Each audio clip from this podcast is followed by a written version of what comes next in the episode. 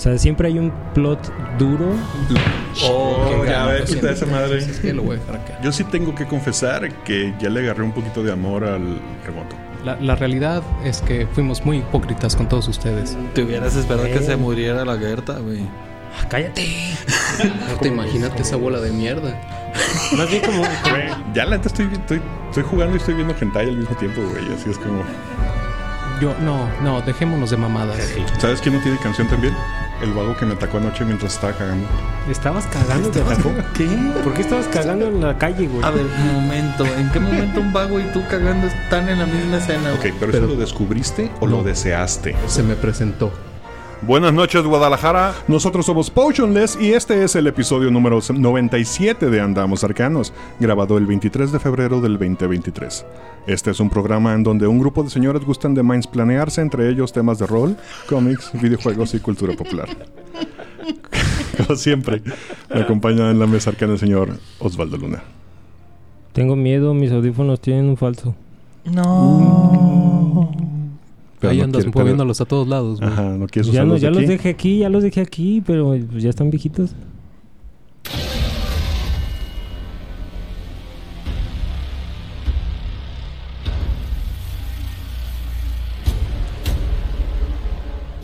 El Neandertal.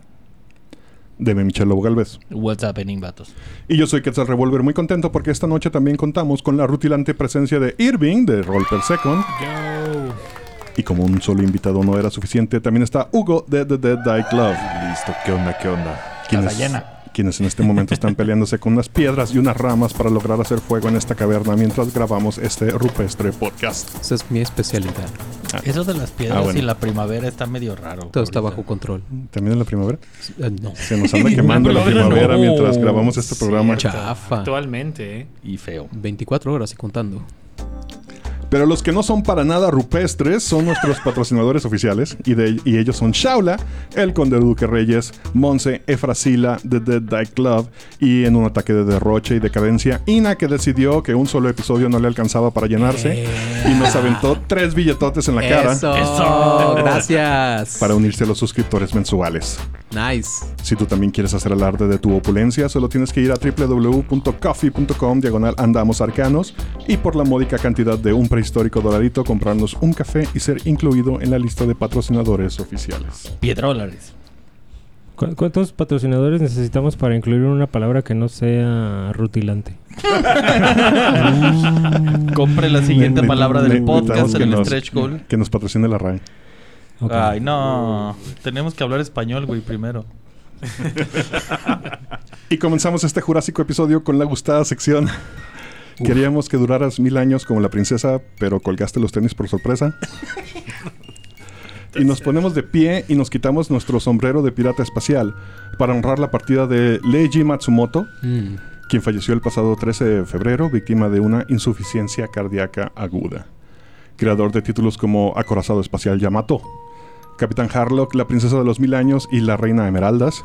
O si tienes menos de 40 años, probablemente lo ubiques más por su colaboración con Daft Punk en la obra. Interstellar. ¿Ninguno te sonó de los que dije? cabrón. De verdad. Oh, es más, Qué triste, ¿eh? tengo sí, totalmente. tengo que tengo que confesarlo, ni siquiera sabía que era el pedo de Daft Punk, cabrón. Ay, güey. So si ves, si ves cualquier, o sea, ok. En su, iba a mencionar su colaboración con Daft Punk en la obra Interstellar 5555, Ujú. si hicieron cuatro cinco, que acompaña el segundo álbum de la banda, disco, titulado Discovery. Pero yo tenía, nomás como curiosidad. ¿Recuerdas haber visto Los Caballeros del Zodíaco? Yup. Bueno, La Princesa de los Mil Años era dos horas antes. Oh, cool. Ok. Nunca me levanté tan temprano. Sí. No, sí, está rudo. es que mi hermano veía Candy Candy y era La Princesa de los Mil Años, Candy Candy, Y- Heidi. Lo estás ventaneando, horrible. Güey, todos vimos Candy Candy. Que no, se No. hagan pendejos. Yo no. Ah, ah. No. Aunque No. sea de reojo, me cae.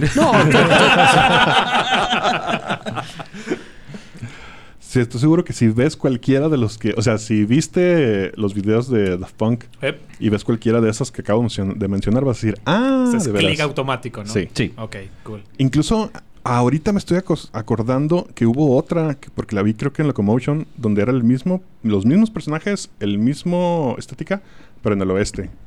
Yes. Creo que se llama Frontier o algo así. No recuerdo el nombre exacto, pero Ah, era, sí, era, la era, era la unión de su multiverso.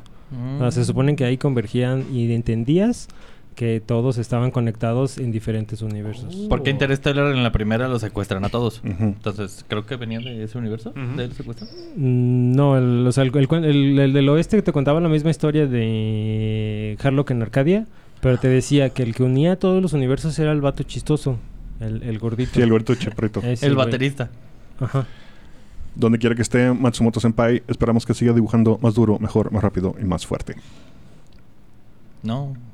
Déjala descansar. Y ahora sí, vamos entrando en materia.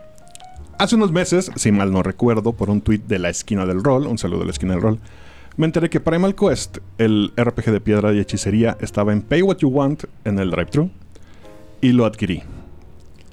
Énfasis en lo adquirí, no lo compré. Bien. Mm.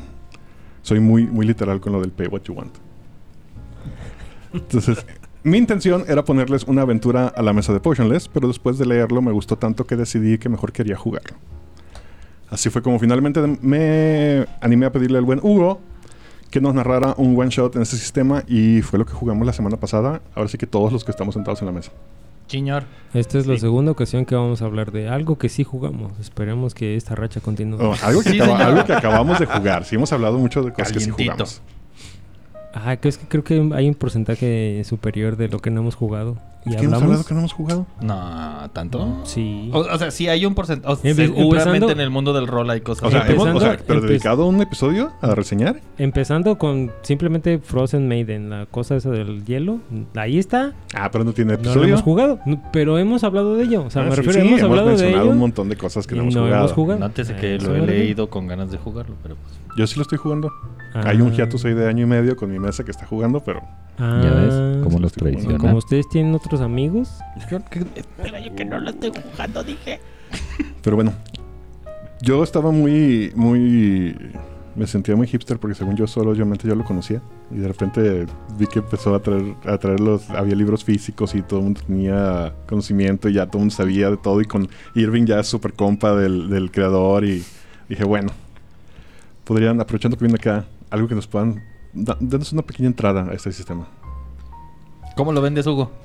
¿Cómo lo vendemos? Yo creo que, bueno, definitivamente es un juego de piedra y hechicería. Y yo diría que es una combinación muy interesante entre Fate, algunos conceptos de Fate, conceptos como de los juegos de Margaret Weiss, los pools, y, y pues, o sea, creo que los juegos anteriores de Diogo, que él normalmente es súper fanático de todo hacerlo con dado 6. Em, Y ahora, para las personas que reconocimos dos de los tres nombres que dijiste, cuatro, este, Ujú. ¿cómo, cómo, cómo, cómo, cómo? Ok, vamos a, bueno, vamos a empezar. El primero, eh, de Fate, yo creo que, digo, aquí lo que me gustaría comentar es, creo que Fate tiene una mecánica que ningún juego previo había manejado, que era todo lo de los aspectos. Que Mm. es muy interesante y digo, me, me da un poquito de pena aceptarlo, pero leí como 50 veces Fate la primera vez y nunca había captado ese concepto de los aspectos hasta que realmente lo juegas.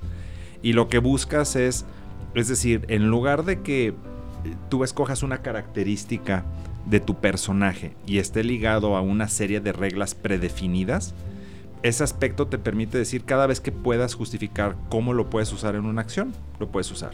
Entonces es, te simplifica las reglas, ¿no? O sea, por ejemplo, a lo mejor eh, si tomas quinta edición y dices, tengo carpintería. Ah, perfecto, eso te da un más dos en cualquier cosa de carpintería. Acá te dicen, no, no, no, no, no, no. Si eres carpintero, cada vez que tú creas que el ser carpintero te ayuda, obtienes un bono. Solo tiene que chicos, justificarse, Chicos, chicos, claro. esperen, esperen, esperen. Creo que primero sería muy buena idea decirle a la gente cómo es o qué, qué estilo de juego. Ah, Ah, digo, antes, hablando más que nada como de ambientación. Porque ya Ujú. estamos yendo muy numéricos. Sí, sí, sí. Entonces, Sistema. creo que, creo que sería, sería, sería bastante bueno. Si me permiten, ya que Adelante, los adelante. interrumpí, lo siento Por favor. muchísimo. Por favor. Eh, bueno, Primal Quest es básicamente un juego de hechicería eh, y piedra, como lo mencionaron, rara. Es como que Weird Stone and Sorcery, ¿no? ¿A qué se traduce esto? Pues básicamente estamos hablando de prehistoria. Eh, cavernícolas con cosas extrañas y hechicería. Entonces, los, básicamente los héroes de este mundo están viviendo en este mundo mítico donde la humanidad está sobreviviendo lado a lado con dinosaurios, alienígenas y criaturas más antiguas que el mismísimo mundo. Entonces, tenemos esta típica es flavor de, de, fantasía, yo lo diría, como muy sword and sorcery, combinado con eh, cavernícolas, ¿no? Y cosas extrañas. Entonces me parece que es de entrada un mundo fabuloso, eh, diferente y sobre todo divertido para jugar, ¿cierto? Ciertamente. Una referencia que, pues obviamente viene en el nombre. Si no lo has cachado y no nos has escuchado antes, Primal también tiene el nombre de la serie de Gendy Tartakovsky, la cual se encuentra en HBO, el cual es justamente Weird Stone and Sorcery, donde ves a un gigantesco cavernícola cobrar venganza en una historia de amor. Uf. Súper. Sí, definitivamente es, eh, la serie Primal está en HBO, la pueden ir a buscar ahí directamente. Eh, claramente es una, es una inspiración mayor dentro del desarrollo de este mundo, por, escrito por justamente eh, Diogo Nogueira, un diseñador brasileño brutal, uno de los gigantes en cuestiones independientes. Y tenemos también por ahí que está editado por Wayne Canepa, espero haya dicho bien su su apellido. Y sobre todo, algo interesante, el diseño gráfico está hecho por el buen Gontillo, también muy conocido en el ámbito de juegos brasileños e independientes. Arte por Felipe Faria y un mapa por Fernando Salvater. Creo que con eso cubriríamos bien, ¿no? La ficha técnica. ¿Qué podemos esperar dentro de un juego de Primal? Uy, interesante. Yo creo que lo que pueden esperar, bueno, es número uno vas a estar jugando con personajes que realmente no tienen acceso a tecnología. Y yo creo que eso es, eso es algo muy importante, ¿no? Eh, creo que a lo mejor para poder jugar un buen juego de Primal, lo que necesitas es realmente dejar en claro que muchas cosas que damos por sentadas no existen. Claro. ¿Sí? O sea, cosas tan sencillas como armas de metal o simplemente a lo mejor que vivas en, en construcciones sumamente complejas, todo esto no hay eres sumamente frágil y estás, en, o sea, te enfrentas, te enfrentas, digamos, a cualquier cosa te puede matar. Te puede matar el clima, te puede matar un dinosaurio. O sea, creo que es esa fragilidad lo que hace todo esto muy interesante, ¿no? Y el saber que eh, una mala decisión y ahí queda tu personaje. Que, se me hace muy interesante porque ahorita que mencionabas la, serie de Primal, literal es como inicia. es exactamente así como arranca. O sea, y creo que ese, ese es el feeling que tiene todas las partidas de Primal. Sí, sí, si eres, estás en otro rango de edad, también te invitaría a ponerlo en comparación un poquito con este, este 2001, Odisea del Espacio. Donde en, la parte de los monos y cavernícolas, bueno, eres un mono. Literal. En esa sección eres, eres el mono. Eh, como usted, ustedes como jugadores, ¿qué fue lo que más les agradó de jugar eso? A mí lo primero que me llamó la atención fue cuando estábamos haciendo personaje, lo cual fue rapidísimo. Esta onda de lo que supongo que sería el equivalente a las clases, que no hay tales. Sino más bien fue la pregunta de, ok, ¿cuál es tu rol? Y uno dijo, no, pues yo soy el, mago majoso. yo soy como chamán, yo soy, pues yo soy como un scout. Y en base a eso, este, no, no recuerdo si nos diste una como un atributo, un feed o, algo así, o simplemente, ah, tómalo en cuenta por si vas a hacer algo respecto Los a eso. ítems, tenía, cosa interesante es en Primal, tienes un montón de ítems y tablas. Pero Hugo aquí nos hizo el favor de hacernos unos prefabs. Brutales, ¿eh? Sí, no sé si van a estar en línea algún momento, pero muy útiles a la hora de empezar. Hugo es, es, es genial y es brutal a la hora de estar simplificando juegos por la experiencia que tiene ya de, de bastante ¿no? tiempo.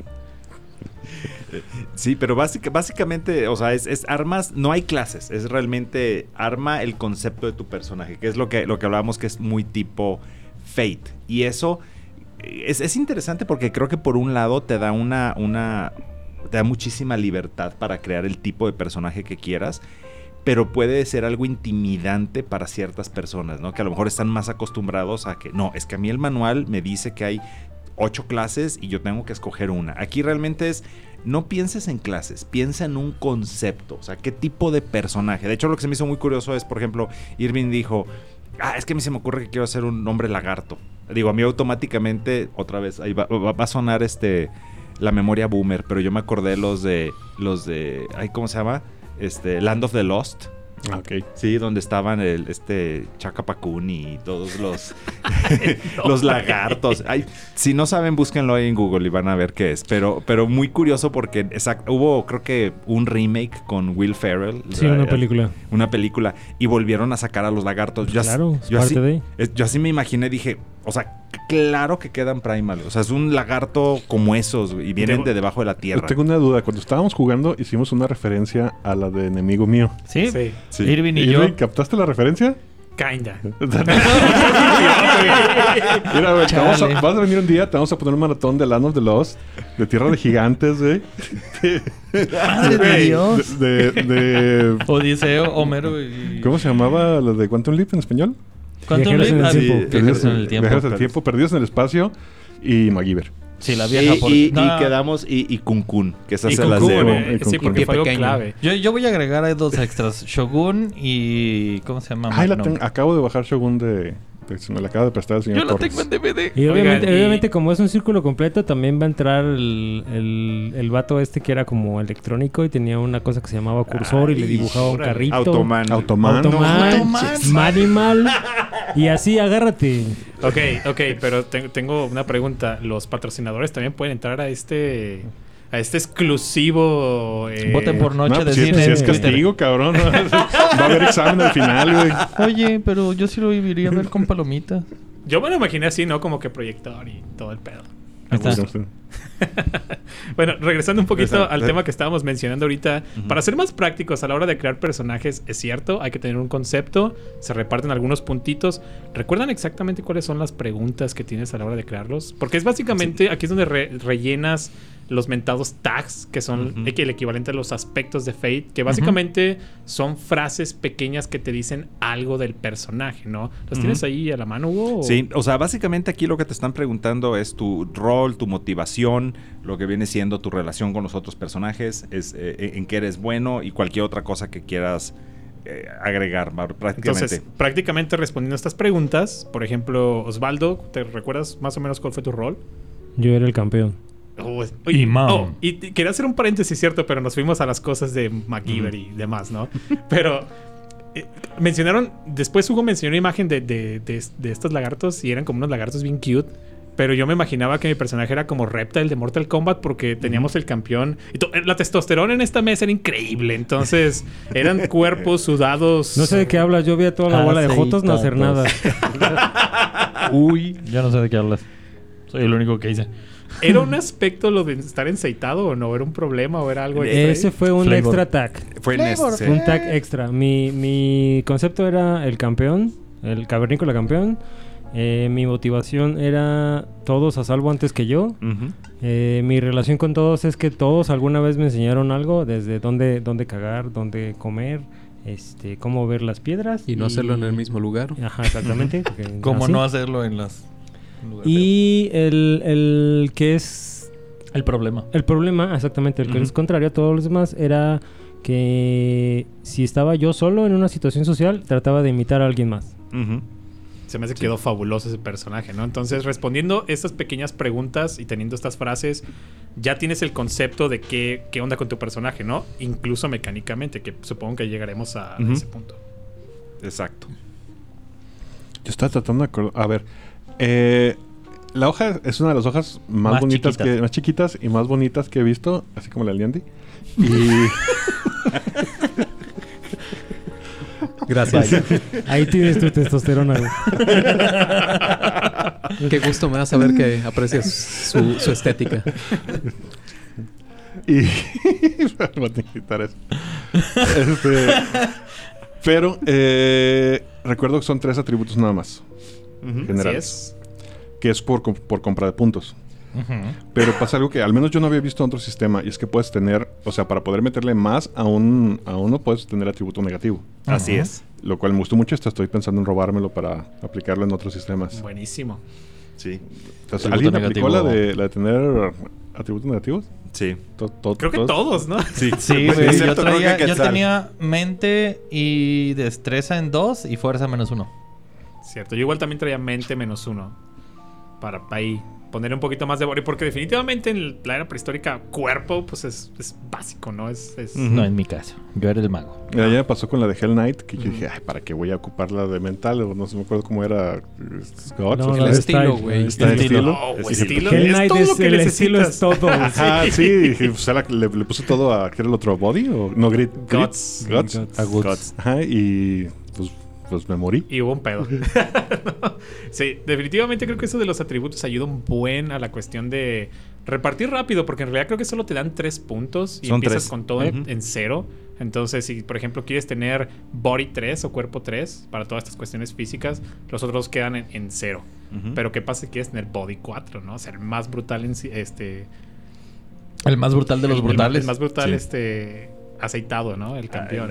Ah, puedes quitar menos uno a alguno y le trepas a otro y así. Entonces. ¿Podrías está- quitarle menos uno a cada uno? No, Mm, no, no más a uno. Buena Pero pregunta. ahora, a- aquí hay un detalle, digo, a lo mejor para los que están escuchando que dicen, híjole, están hablando de un menos uno, un cero, un uno, ah, un dos. sí, lo siento. Es, es nada más, es como el bono. O sea, creo que a diferencia, por ejemplo, de, de Dungeons and Dragons, aquí no tienes una calificación, aquí simplemente tienes el modificador. Entonces es por Es eso que, que cuando estás hablando de un cero se oye, ah, qué mal, tiene cero. No, es que realmente simplemente no tienes bonificador. Importante mencionar que lo que haces es tirar dos dados para hacer casi cualquier tipo de resolución. Cualquiera, exactamente. Entonces, y, lo- y los dos tipos de dados, corrígeme, es uno positivo y uno negativo. Y puedes tener uno positivo extra o uno negativo extra. Puedes, puedes tener tantos negativos y positivos como quieras, pero siempre debes de tomar un positivo y un negativo. Siempre es lo mínimo que tiras. Sí, uno y uno. Uno y uno. Sí, y, lo- y tu atributo al final de cuentas solo suma esa tirada general. Que digo, tomando en cuenta que todos son dados de 6, el decir que tengo un más uno es, mucho. Pues es una sexta parte. Exactamente. Entonces digo, e- es, importante porque a lo mejor un más uno con dado 20 dices, no me hace diferencia. En 6, Y aún así recuerdo cómo el Bless ha salvado traseros varias veces. Sí, creo, creo que aquí la cuestión para hacer casi cualquier tipo de acción riesgosa, como lo acaban de mencionar, es eh, básicamente siempre vas a tirar un dado positivo y un dado negativo. Dependiendo de la situación, los tags o los aspectos o las cosas que te ayuden, vas a sumar dados positivos o dados negativos. ¿Qué tal si a lo mejor quieres escalar algo, pero a lo mejor está una cascada y es resbaloso? Bueno, tienes un dado negativo extra, ¿no? Pero ¿qué tal si eres el campeón y estás brutal y tienes un montón de Y fuerza? tengo un palo. Ajá, o eras trepador, yo qué sé. Cosas que te ayuden, ¿no? Dentro del trasfondo de tu personaje o algo, te dan dados positivos. Al final de cuentas, tiras todos juntos, tomas el mayor positivo con el mayor negativo, restas el negativo del, del positivo. Y ojo, suena complicado, pero realmente es súper sencillo No, sí dentro se de me la mesa. hizo bastante sencillo, Ujú. la verdad. Y de ahí el resultado que te quedó, le sumas el atributo que, que va a ser. Si logró la dificultad, lo lograste y done. Entonces, súper sencillo. Ya, literal, ya saben jugar Primal Quest casi casi. Eh, Exacto, exacto. y, y creo que aquí lo interesante es, eh, digo, tengo entendido que lo que trató de hacer Diogo con esta mecánica era, por ejemplo, replicar lo que vemos en juegos como los de Fantasy Flight, los de Star Wars y los de Genesis, que tienes el montón de dados especiales y que positivos y que negativos. Pero lo que él trató de hacer es, en lugar de tener que usar dados custom que estés tirando y que tengan simbolitos, dijo, no, es un dado 6. O sea, Sí. agarra puro dado 6, el más alto, con, o sea, los dos más altos, lo comparas y punto. Así de sencillo. Entonces, creo que trató de simplificar un, un buen concepto. De repente se oye como que son muchas matemáticas, pero la verdad es que una vez que ya empiezas a jugar se vuelve relativamente y siendo ágil. completamente honestos, todo es materia de más uno menos uno. O sea, Exacto. No son mate- tus matemáticas no llegan a más de, a de más cuatro, entonces niños de cinco años en adelante pueden jugarlo. Sin broncas. Ibas a mencionar algo acerca de eso, ¿no? Quetzal, como que vi que. Sí, de hecho, en este momento, mientras decía eso, que a mí me gustó mucho, pero luego pensé, ¿qué tan atractivo sería este sistema para un min, min-maxer? Creo que casi. Casi cualquier sistema que obviamente esté orientado un poquito más a la cuestión narrativa, que claramente aquí la tenemos incluso por la cuestión de cómo construyes el personaje. No estoy seguro que le vaya a agradar al 100%, porque este tipo de personas buscan más bien la experiencia de opciones, herramientas para construir sus personajes que puedan romper. Sí, por eso comillas, que, ¿no? que alguien dijera, ok, quiero este quiero un 8 en fuerza y un menos 4 en cada uno de los demás, vale Un- madre. Un min-maxer inteligente lo que va a hacer es tratar de maxear el atributo que más le gusta y meterte a calzador todos los tags. Pero, pero fíjate, déjame te digo, una vez platiqué con un, min- un amigo que es muy min-maxer y me decía que odiaba Fate porque tenía que pensar demasiado. Ay, pobrecito. Porque, no, literal, o sea, lo que pasa es que ya ves que tú puedes estar agregando los bonos cada, cada turno, pero tienes que pensarle. Entonces, como que él decía, es que, que yo, yo estoy acostumbrado a que sigo reglas, pongo, hago el min-maxing y ya. Pero acá es cada vez que voy a tirar los dados, tengo que pensar cómo hacer el min-maxing y se me hace muy cansado. Chale. Entonces es... Wow. No, Qué yo tengo un amigo que es mid-maxer, pero él es inteligente. Entonces, cuando le dicen rolea, sí lo va a pensar. Sí lo va a pensar para intentar meter todo lo que pueda. Y, y lo va a lograr en muchas ocasiones porque se, vol- se volvió bueno. Entonces, saludos, Morris. Pero está bien, yo creo que a final de cuentas, lo, lo que, está lo que se está buscando, o sea, por eso no te están diciendo realmente, ah, bueno, te voy a limitar con muchos de, o sea, de qué tanto puedes estar agregando, es, te voy a recompensar la creatividad. Mientras haga sentido con la historia, Exacto. hazlo. O Creo sea, hasta que- a final de cuentas es el objetivo. No, no sé si sea la intención, pero creo que la mecánica de resolución de conflictos, o sea, se- estas tiradas y estas sumas eh, de bonificadores o restas de bonificadores, va absoluta y completamente de la mano desde el statement eh, inicial, donde estás en un mundo prehistórico donde no hay nada, solo piedras Y palitos. madera. Hasta eso es lo que y- crees, cabrón. Sí, no, porque... Hasta que te cargue un pinche sí, láser no, a ver, la- ya dejémonos de mamadas con esas mamadas, porque sí, este, al- algo que, que en algún punto, no sé si platiqué fuera del aire con alguno, pero mi inquietud siempre fue cuál iba a ser el nivel de tecnología y cómo iba a estar la, la ambientación y, o sea, en realidad, si lo tomas desde el texto, la definición sí puede ser que es completa y absolutamente permitivo. Pero, este, no, no te limita a que no le metas pendejadas. Claro. Que fue Uy. lo que pasó el viernes y eso lo volvió bastante divertido. Uy. Que, Súper. de hecho, algo que, hablando de la aventura, este... Pues nos topamos con unos aliens. ¿Sí? En tubito. Eso eso crees, güey. Ajá, exacto. A eso voy. Todavía no yo, saben. Yo estaba tan metido en mi... En, bueno, parte de la... Parte de la... En algún momento en la descripción decías que... O sea, nos topamos en unos... eh, estaban en unos, en unos tubos. Pero tú lo escribías como este pedo de, Un de campo aire de sólido. aire Un sólido. campo de sólido. aire Estaba yo tan metido en el contexto que jamás me- nunca capté que era eso. Yo También decía... Sí, Sí, igual. o sea, yo estaba pensando como, como cavernícola, güey, así de, güey, yo no- Sí. O sea, aire sólido es aire sólido, güey. Yo- exactamente, Nunca hubo se me ocurrió que eran mención. unos, güey. Ya después dije, claro, qué pendejos, estaban en un tubo. De, que había estas... Básicamente estaban estas criaturas dentro de estos tubos eh, de cristal. De cristal, ajá. Llenos de líquido y estaban muy a la, a la Dragon Ball. Esos güeyes estaban como flotando dentro de este cotorreo. La narración de Hugo y la- la ma- el manejo de imitación fue: tienes aire sólido enfrente de ti. Es decir, el vidrio lo puedes tocar y. Pero no lo ves. No lo ves, ajá. Entonces sí, yo me quedé como, ¿What the fuck? y eventualmente se reventó por X o Y y este líquido se. Y ya fue cuando dije, oh. El Pero segundo lo- se abrió. Fue cuando el segundo se abrió que todo el mundo dijo. Oh. Ya, ya recordé, ya Sí, recordé. de hecho nunca se reventaron. Los abrimos. Exacto. Sí, ah, yo me acabo de enterar de eso, güey. Fuiste tú el que lo abrió, güey. Oye, me no se güey. ¿Cómo puede ser? tú tiraste la flecha. el botón. Sí, güey. ¿De qué hablas? Y es- Es que estaba. Güey, El botón yo, yo como me lo imaginé. eh, y va a sonar súper irónico a lo mejor, porque me, me la mamé con, con los extremos. Pero me lo imaginaba con un pedo como de, de campo AT de Evangelion, güey. O sea, jamás se me ocurrió algo, un concepto tan sencillo y tan mundano como un tubo de cristal. Deja, deja preguntarte algo. Chido está. Si en la vida real ves que algo empieza a parpadear en la pared, ¿le dispararías en serio? Sí, güey. Primero que vamos a aventarle una chancla, güey. ok, está bien. Entonces. Digo, no le dispararía porque no, no, no, no, No creo que tener un arma en ese momento. Tu comportamiento Pero- fue acorde a tu, Ah. a tu percepción, está bien. Muchas cosas. Fue O inesperado. sea, recuerdo que recuerdo que mi, mi hindrance, por llamarlo de alguna manera, Problema. era de yo probaba todo. Sí, cierto. sí, metiendo la lengua en todos lados. Y es, ah, bueno, y bueno, ya he dicho así, ya, ya no quiero buen- decir lo que iba a decir. Estuvo buenísimo. Chupaste muchas cosas. De hecho, Ahí vamos, ¿no? Supongo. Pero Sí. sí. sí. Igual ayudó un montón. Si nos ponemos a pensar toda esta creación de personaje y este, este, este mindset en el que te pone es muy narrativo, es muy divertido, es muy sencillo. Entonces, la experiencia que, que tuvimos en cuestión de cómo lo, lo- lo tomó Hugo, y digo, esta experiencia es específicamente muy eh, dedicada a la manera como narra Hugo, pero creo que fue el sentimiento correcto, ¿no? Porque si nos sentíamos como cavernícolas ahí, estando en un lugar como de tecnología o algo así.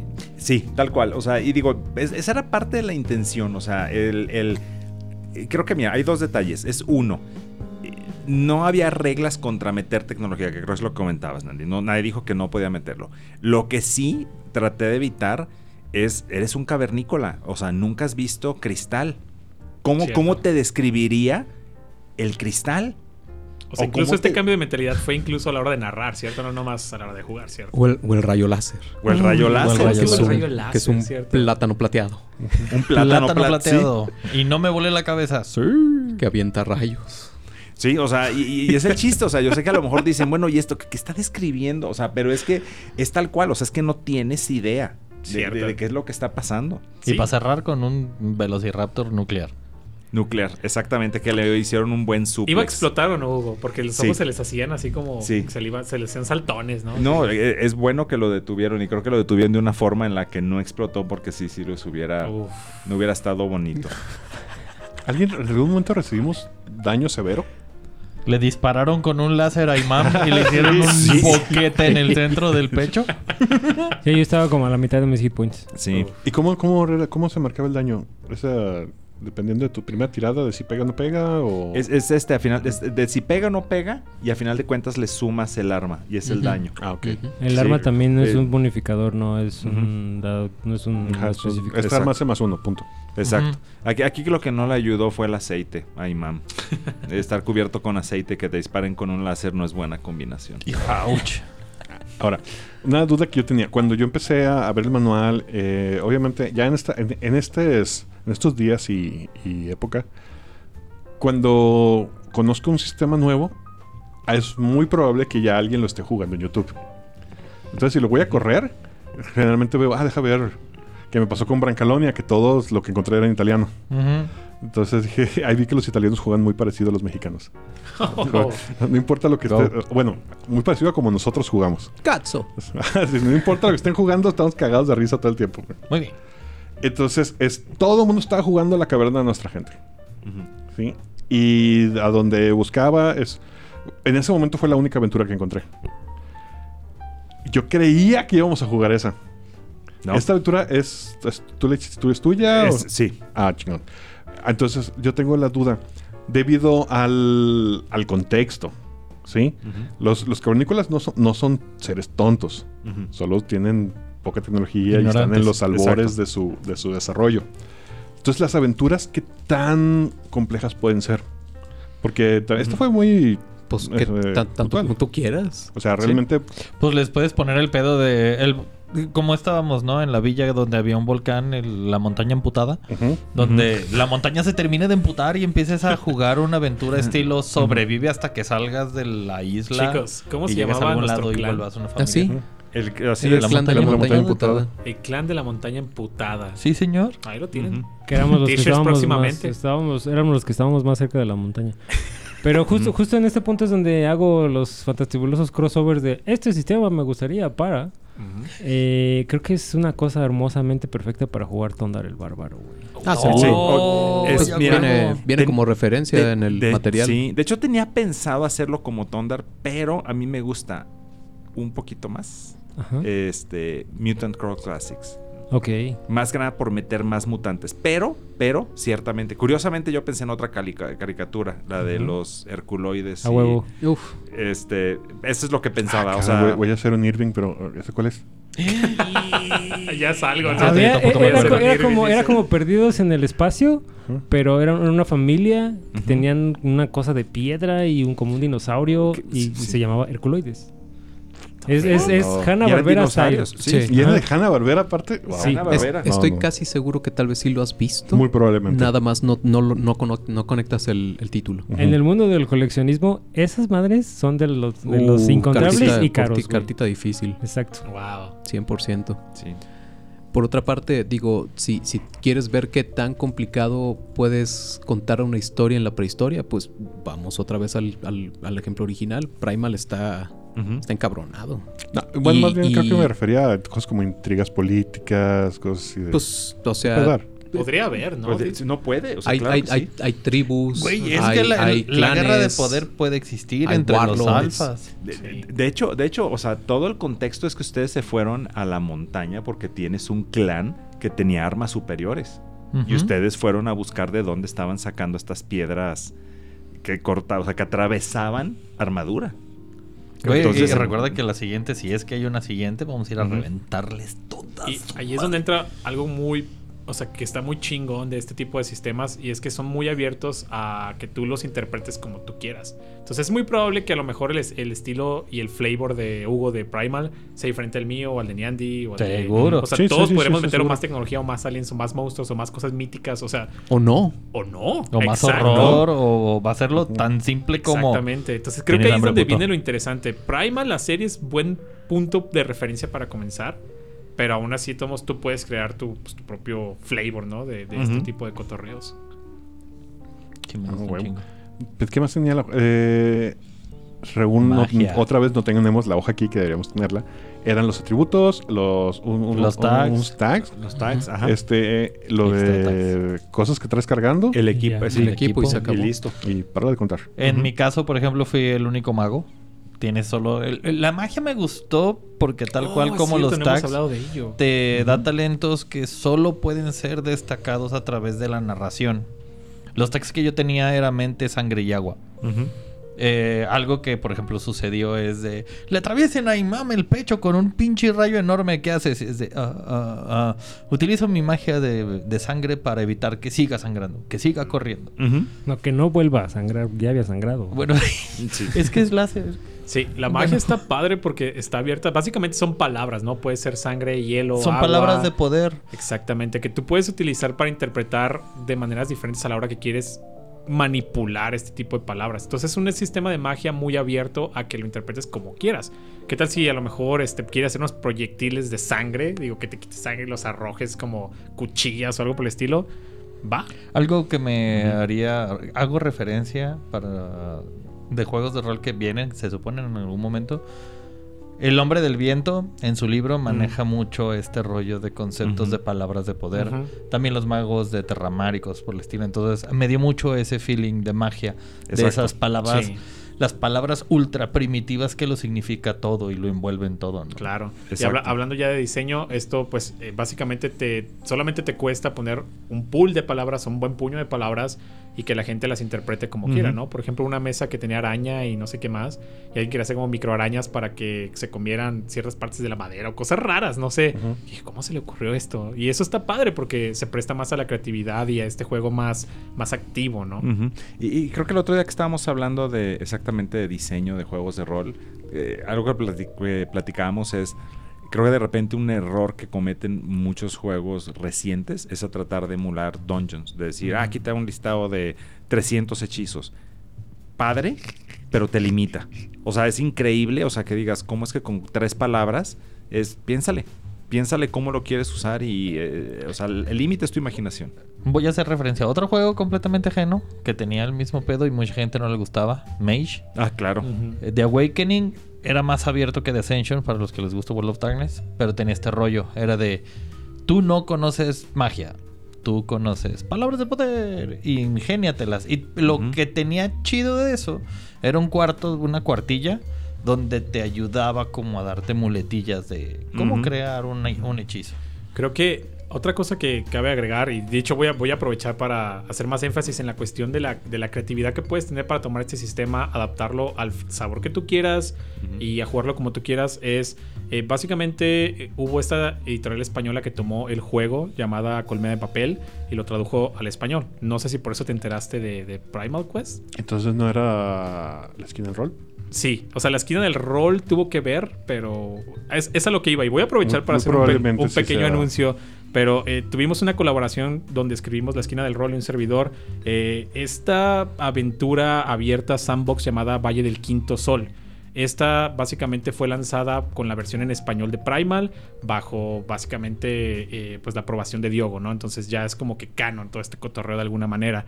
Y la aventura que hicimos le tratamos de dar un feeling muy prehispánico, con mucho feeling muy mexa y cultura muy mexicana, especialmente enfocado en el eh, dios descarnado. Entonces estamos hablando de toda esta brutalidad que tenía nuestra cultura en cuestiones de sangre, sacrificios y demás. Hicimos un hex crawl, o básicamente este mundo abierto, donde puedes estar llegando a buscar diferentes cosas, enfrentando un buen de cosas con un montón de sabor mexicano. Entonces eso próximamente va a estar llegando.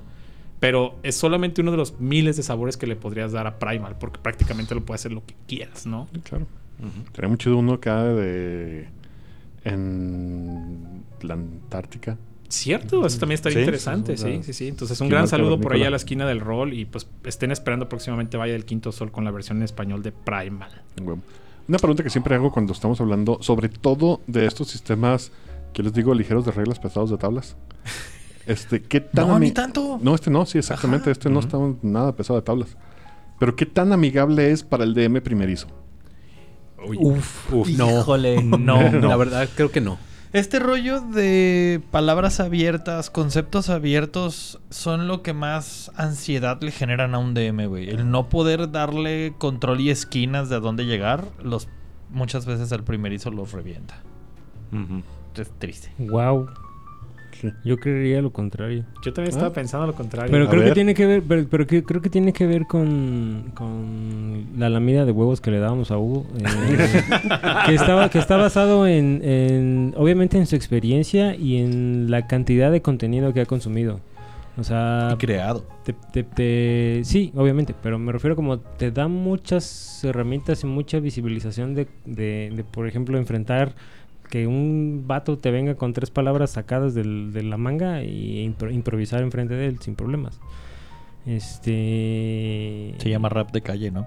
y, yo, creería que, que, un DM que es asiduo, un, un DM novato que es asiduo de consumir contenido, el N contenido, M contenido, debería tener la capacidad de poder porque es, es, tan sencillo, o sea, te, olvidas realmente del pedo, eh, por ejemplo, eh, de tiradas de constitución, contra tiradas de HP, eh, contra tiradas de muerte, y, te quedas realmente escuchando lo que está pasando y respondiendo contra lo que está pasando. Claro, creo, debo de agregar ahí rapidísimo, y creo que Osvaldo tiene un gran punto. Ok, ¿qué tal si nos vamos a lo mejor con un género tan establecido como podría ser horror cósmico? Es muy fácil joder el horror cósmico. Y está bien si en tu mesa lo disfrutan. Pero a veces matar a Cthulhu con una Genkidama puede ser algo complicado. ¿Sabes? Entonces, directo a la quijada. Entonces, es muy fácil joder ciertos géneros, especialmente el horror cósmico. entonces, a la hora que estás hablando de piedra y hechicería, creo que tienes un mundo muy abierto para hacer el tipo de sabor que tú quieras hacer, ¿no? Es, es más fácil que lo puedas manipular. Pero va a pasar lo mismo, güey. O sea, si, bueno, Voy a diferir. Eh, creo que cuando hablas de un de, un storyteller nato, alguien que se consume y vive por las historias, tal vez no sea tanto pedo, la neta. Porque el sistema es muy ligero, es súper digerible. Pero alguien que está queriendo aprender por jugar, porque lo vio en algún lado, porque se está inspirando por Critical Role y no tiene este desarrollo cultural, porque, güey, no leen un libro completo hoy en día. Entonces, eh, todo este resto de personas son los que van a ser tal vez le van a pelear poquito las primeras veces antes de entender cómo funciona. Porque tal vez se van a quedar como Hugo y como yo. Cuando yo empecé a jugar Demon Hunter, cuando lo corría en la, en la pasada, antepasada, fue así como de, ¿cómo eran los talentos? Es que dice que haga esto. Y cuando lo empecé a jugar tal cual como dijo, fue de, todo tiene sentido ahora. Sí. Y eso, y eso me recuerda, otro anuncio rapidísimo. Eh, vamos a estar ah, tú. próximamente más copias físicas eh, en el boot de la Cobolcom para que la puedan adquirir dentro de eh, lo que sea pues, todo el país. Entonces pueden por ahí adquirirlo. Fuera, pues ya no podemos hacer nada porque está complicado. Cobolcom patrocínenos. ¿Qué? sí, sí. ya, ya, esto ya se merece un patrocinio. ya, ya, como cuántos anuncios, ¿eh? Sí, totalmente. Bueno, aprovechando el viaje y que están aquí le acaban de mencionar, acaba de pasar la cuarta edición de la Cobolcon. Así es. ¿Qué tal les fue? Creo que en la mesa yo soy el único que no estuvo. Es este, muy bien. Yo creo Pero tu arte sí, ¿eh? Claro. Pues estuve en el, en, En las portadas. Muy bien, este, siete mesas llenas y nos, cree, nos fue muy muy bien. Este, cuarta edición, seguimos sin quinta. Cuarta Entonces, edición que este- seguimos sin quinta. ¿Qué, qué, qué juego de palabras? Exacto. ¿De verdad El no que había entendió, ninguna entendió. mesa de, de quinta? No. Nadie ha Ah, querido poner quinta. Una, ¿no? ¿Hubo al principio una o No. no? No, ah, no, no, no, cuando no, le se di- concretó. se canceló. Según No, yo, se canceló. Órale. Cool. Recuerda, ¿Alguien de aquí puso? Yo puse este. Leap Castle de Call of Cthulhu. Ujú. Ujú. Con Para su hijo. Mm, Nice. Mi- Sí, de hecho, o sea, creo que voy es- a- dato curioso, mi hijo se fue a contar la historia que jugó a sus compañeros y dos de ellos le dijeron, está muy cabrón, Si no quiero sabes- ir a la siguiente. Para toda la gente que no sabe de qué estamos hablando, el, la CobbleCon es un evento que se lleva a cabo cada mes en la ciudad de Guadalajara, donde tienen la oportunidad de probar sistemas, pues no nada más independientes, nada más que no son Dungeons and Dragons quinta edición. Diversificado, Ajá, ¿no? O sea, es- exacto. Fuera Claro. del, del Vox Populi. Ah, cierto. Y por una módica cantidad también te haces acreedor a una bebida y pizza. Pizza. Y el fanzine. y el fanzine. Un fanzine. Fanzine. Donde estamos estrenando arte de Quetzal, el cual está yendo chulísimo. Vienen tres bloques, una pieza terminada hermosa que va a terminar eventualmente por ahí. ¿En, en qué, qué- qué mes terminamos este bloque? Marzo. Este bloque en, en abril. Y va a quedar bueno. muy chulo. Entonces, este fanzine tiene básicamente un montón de contenido eh, creado por un servidor, por Hugo y por varias gente del medio e incluso asistentes esta vez. Entonces, hicimos una especie de artículos. El fanzine lo pueden ir a descargar ya, de hecho. Igual si hay show notes, podemos dejar por ahí enlace. Sí, claro. Y eh, lo puedes ir a descargar y tiene un montón de buenas prácticas, consejos y tips de gente del medio y de incluso narradores que asisten justamente al evento. Entonces es un fanzine de la gente para la gente. Nice. ¿Algo que quieran agregar de nuestra experiencia con Primal Quest antes de irnos? Quiero agarrar putazos a los del gigante dormido. Tendremos que armarlo entonces, ese, ese evento. Parte 2. Parte 2. Yo, yo quisiera reconocer el genio de Diogo en ponerle específicamente Primal y utilizar exactamente la misma. No, no le estoy lamiendo los huevos en lo más Estoy- mínimo. Creo que es un gancho mercadológico muy bien aplicado. Y en cierta manera, digo, no sé si solo fui yo. Pero al menos a mí me causaba la impresión de que iba a ser muy basado específicamente en la serie. Sí. Lo cual no es el caso. No, No. pero te da las herramientas He para ahí- repetirla. No, de acuerdo. Pero he ahí lo que, lo que, lo que menciono. Creo que el, el- el genio en nombrarlo específicamente así porque atrae inmediatamente la atención de quien sea que haya consumido ese contenido anteriormente. ¿no? Sí. No, es un hecho. Yo, yo sigo pensando lo mismo. Tienes toda la razón. O sea, Diogo ya, volvemos a lo mismo. Es uno de los grandes y ya es una de las personas más establecidas en las cuestiones independientes. Ya tiene trayectoria, es muy bueno. Ilustra, escribe, eh, maqueta, hace todo. Entonces, sí, definitivamente creo que aquí se nota ya el callo de. "Eh, no hay nada de esto. Fuck it. Seguro. Lo Yo voy a hacer yo. Yo creo que le voy, a, le voy a copiar esa maniobra y al manual que estamos desarrollando le voy a poner The Last Ronda of Us. Porque tu pari se convertirá en el gran protector de los niños chiquitos. Y bueno, pues antes de despedirnos quiero agradecer a nuestros patrocinadores oficiales. Muchas gracias Chaula, al Conde Duque Reyes, a Efrasila, a Monse, a The Dead Eye Club y a Ina por haber hecho posible, ayudado a que fuera eh, posible este episodio. Conmigo el día de hoy estuvieron de invitados el señor Irving. Yes. Muchas gracias por invitarme de vuelta, chicos. Quieras, aquí es tu casa, ya sabes. Hugo. Y pues sí, muchas gracias.